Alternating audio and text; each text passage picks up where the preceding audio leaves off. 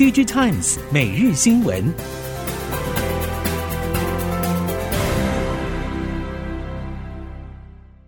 什么？竹客到日本只要五分钟？什么？竹客到欧洲只要五分钟？嘉利利旅行社新竹分公司盛大开幕，专办精致日本、欧洲蜜月、肯亚、土耳其。家族旅游、亲子同乐、欧洲自由行，只要你想去，没有办不到。嘉丽丽旅行社拉近你和世界的距离。立刻上网搜寻嘉丽丽旅行社。听众朋友您好，欢迎收听 DG Times 每日新闻，我是袁长杰，现在为您提供今天科技产业的新闻重点。首先带您看到，台积电海外扩厂持续进行。供应链表示，日本熊本厂进度顺利，暂规划明年二月举行开幕典礼。台日政商代表与供应链大客户等都将出席盛会。台积电自宣布在熊本建厂以来，快速带动当地经济区域发展。台湾方面虽然一开始供应链参与程度不多，但随着二三期建置商机放大。台厂合计已经有数十家业者加速前往当地抢食订单。台积电熊本厂一期采用十二、十六、二十二、二十八纳米特殊制程，预计明年底进入量产。今年十月已经开始移入机器设备，并且已经开始试产。生成式 AI 引爆半导体产业新一波需求浪潮，同时有望迎来三十年来半导体产业中的新营收领导厂商。但这一家厂商不是英特尔或三星电子，而是 NVIDIA。CRN 报道，NVIDIA 执行长黄仁勋在今年参加了多场云端资料中心大厂举办的年度重要活动，深化合作关系，也让 NVIDIA 今年营收大增。除非出现任何意外大偏差，否则 NVIDIA 几乎可以肯定，在明年度结束时，全年资料中心营收远高于时间周期大致一致的英特尔二零二三全年营收。面板大厂全创光电在九月份正式对外宣布，以首条 Kigetsu 三点五代面板生产线跨足半导体先进封装 FOPLP。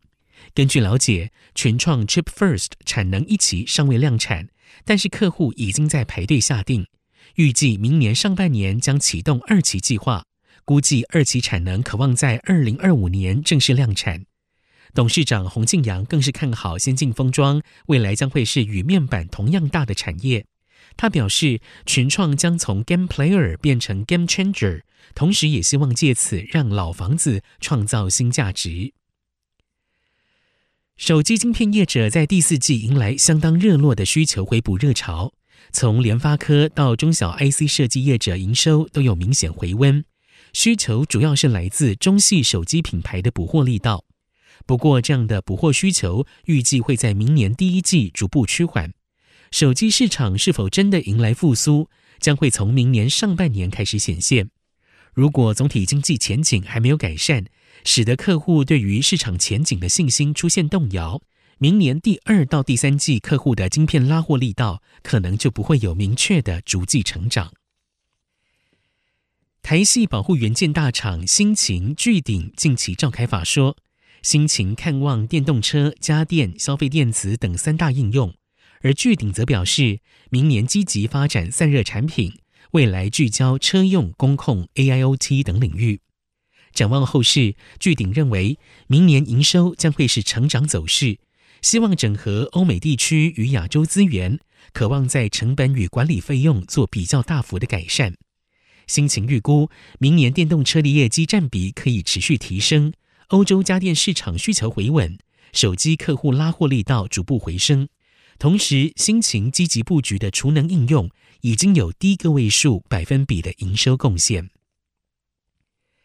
今年 PCB 产业受到上半年市况不振拖累，但时至尾声，回顾今年第三、第四季，来自手机新品推出与电脑库存回补、伺服器平台更新需求等挹注，有望比上半年回温。估计明年台湾 PCB 产业产值恢复年成长。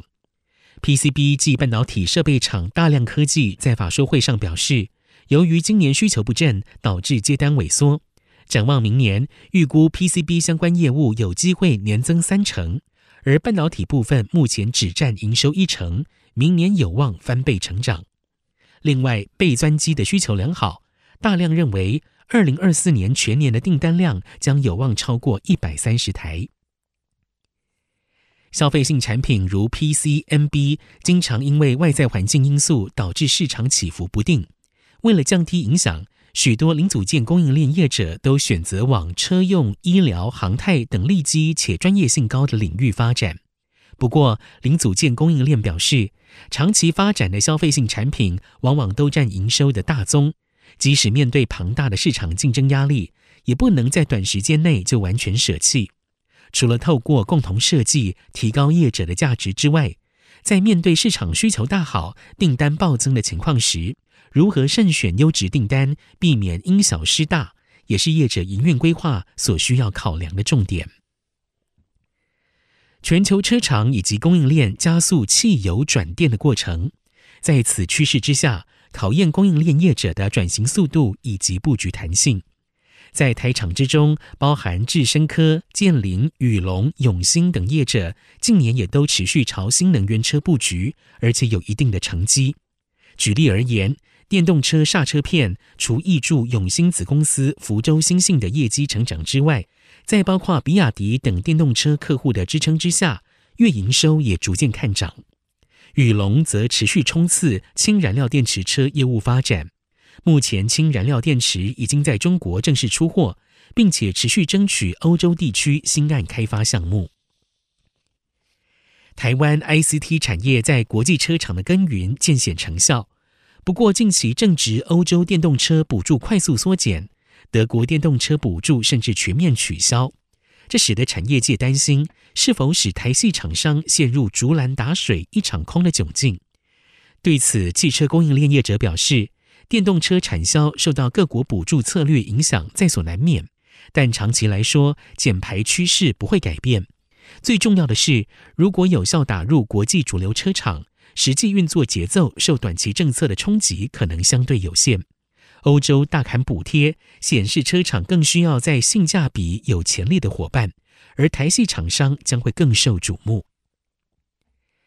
在第二十八届联合国气候峰会 COP 二十八上。多国同意在二零三零年之前，将全球再生能源装置容量提高到目前的三倍。近年台厂为了符合品牌客户要求，相继推动能源转型，并改采使用绿电。但是，对于绿电供应量是否充足，以及是否都集中在大型企业手中，仍有诸多讨论。太阳能离岸风电业者透露，台积电确实是积极参与绿电询问的业者之一，但是为了分散市场风险。一个暗场也不会只全部提供给单一企业，会朝多元化分配为优先。